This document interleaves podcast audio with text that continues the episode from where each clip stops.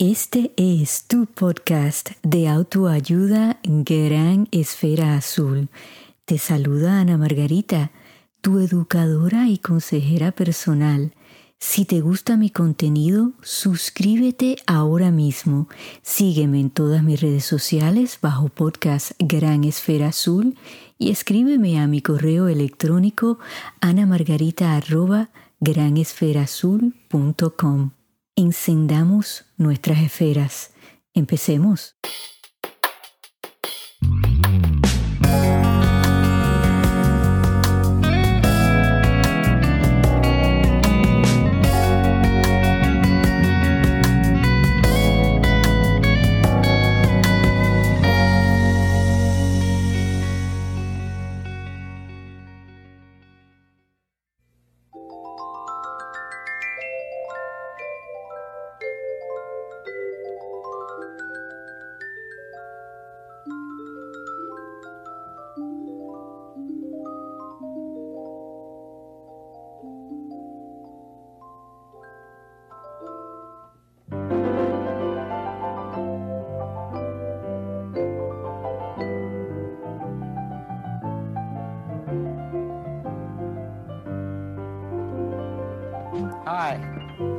It's a beautiful day in this neighborhood, a beautiful day for a neighbor.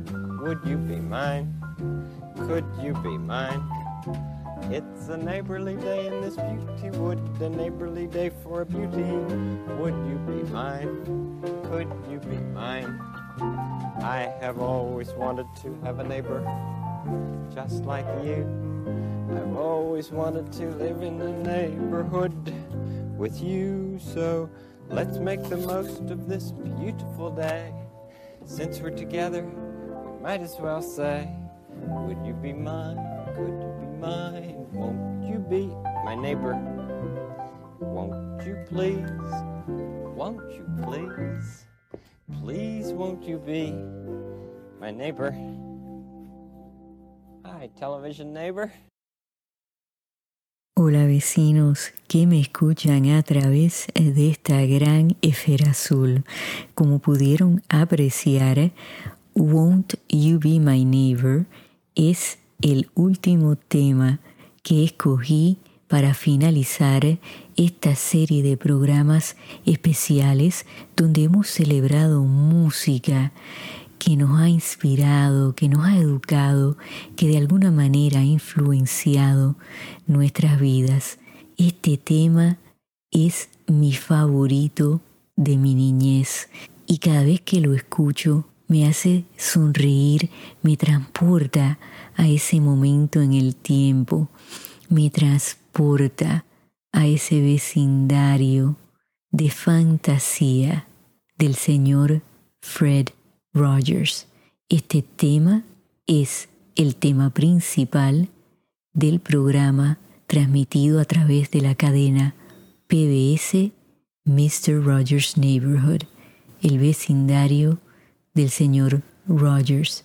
Este era mi programa favorito y yo lo veía en Puerto Rico y jamás me lo perdía.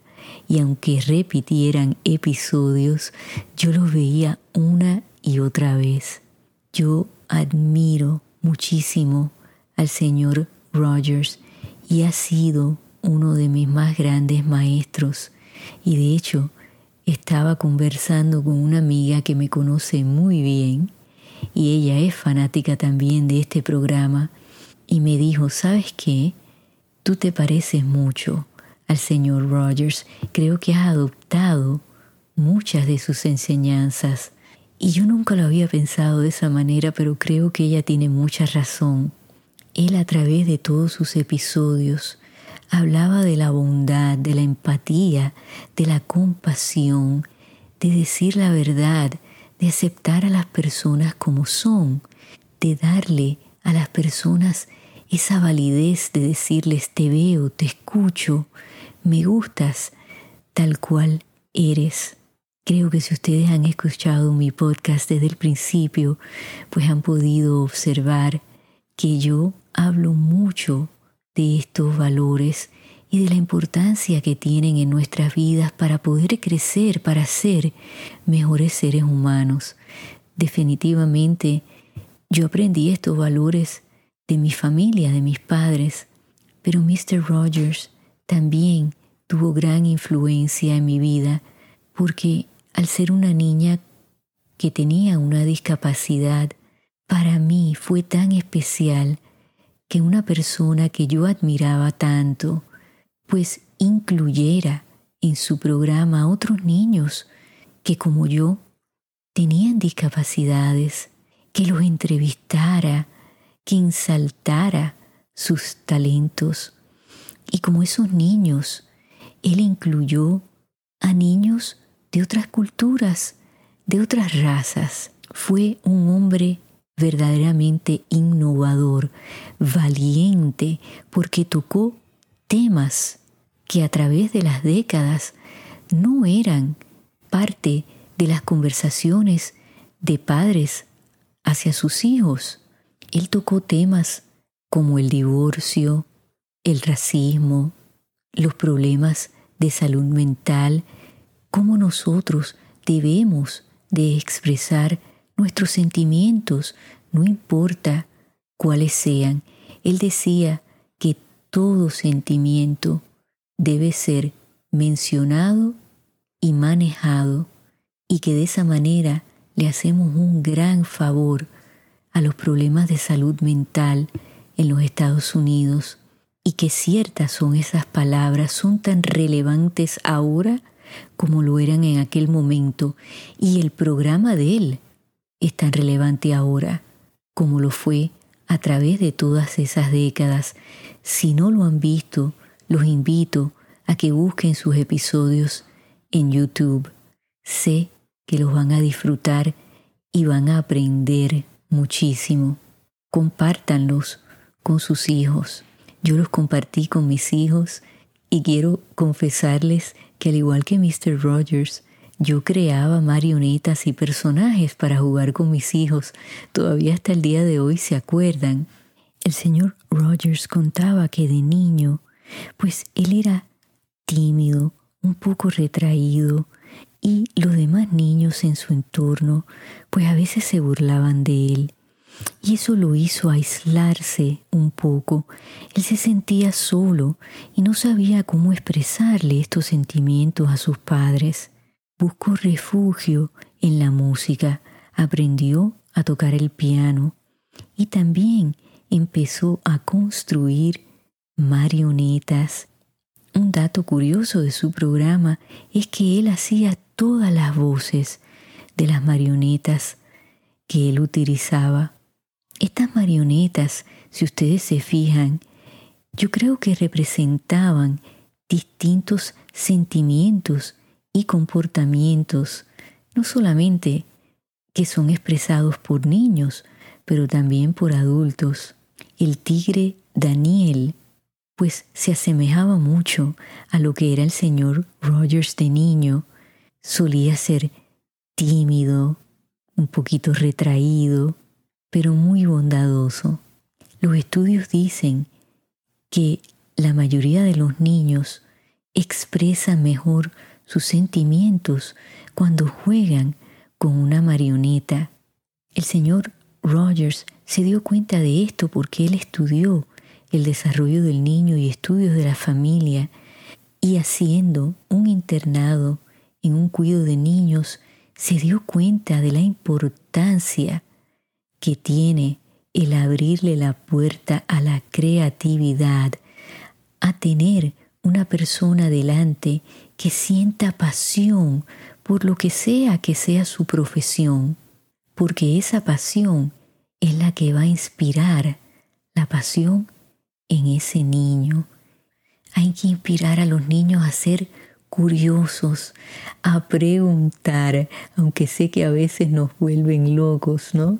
Preguntando tantas cosas, pero es importante darles esas respuestas e invitarlos a que ellos mismos también vayan a buscar esas respuestas y aprendan cosas nuevas. Otra de las lecciones que yo aprendí del señor Rogers es que él contaba que su mamá, de niño, le decía, si alguna vez escuchas o ves algo en la televisión que te asuste, no te enfoques en eso. Busca aquellas personas que van a ayudar a esos héroes que siempre están presentes. Y él decía que eso es tan importante que todas las noticias, todos los medios, siempre deben de enfocarse en los héroes, en las cosas buenas, que siempre de algo malo sale algo bueno y siempre hay buenos ejemplos a seguir. Yo también estoy de acuerdo con eso. Creo que en los últimos tiempos los medios se enfocan en las cosas vulgares, en las cosas desagradables. Mientras más escandaloso sea un chisme, mejor. Y creo que eso tiene su espacio, lo entiendo, pero es muy importante que resaltemos cuando alguien hace algo bueno, que nos pongamos de pie a aplaudirlo, que lo hablemos, que sea algo que compartimos, ¿no? Que le damos share, que le damos like. Esos son los valores que le debemos estar inculcando a nuestros hijos, que son como esponjas, que están absorbiendo todo lo que escuchan y todo lo que ven. La televisión, la radio, las redes sociales tienen la responsabilidad de promulgar la información correcta y verificada, comunicarla en una forma responsable.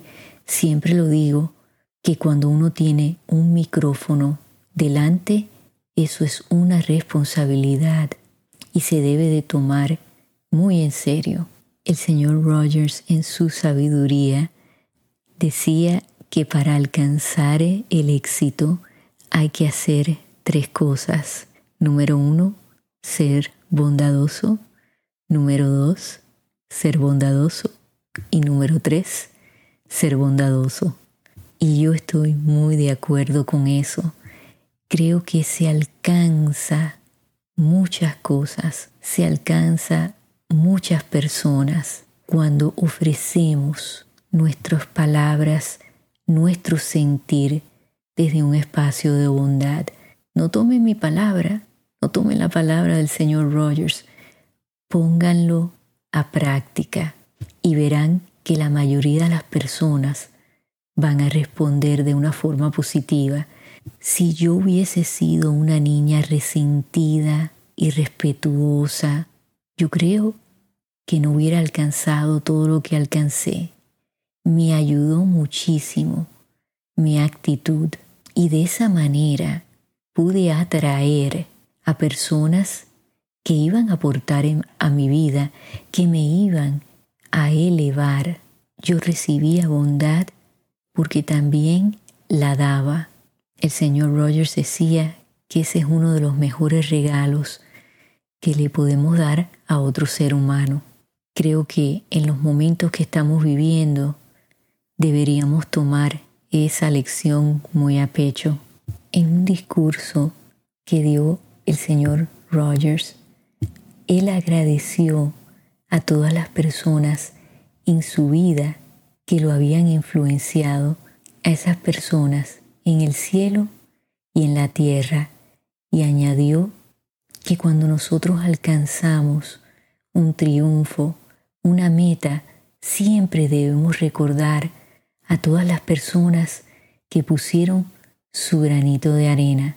Hoy yo le quiero dar las gracias a él, al señor Rogers, porque fue uno de mis más grandes maestros.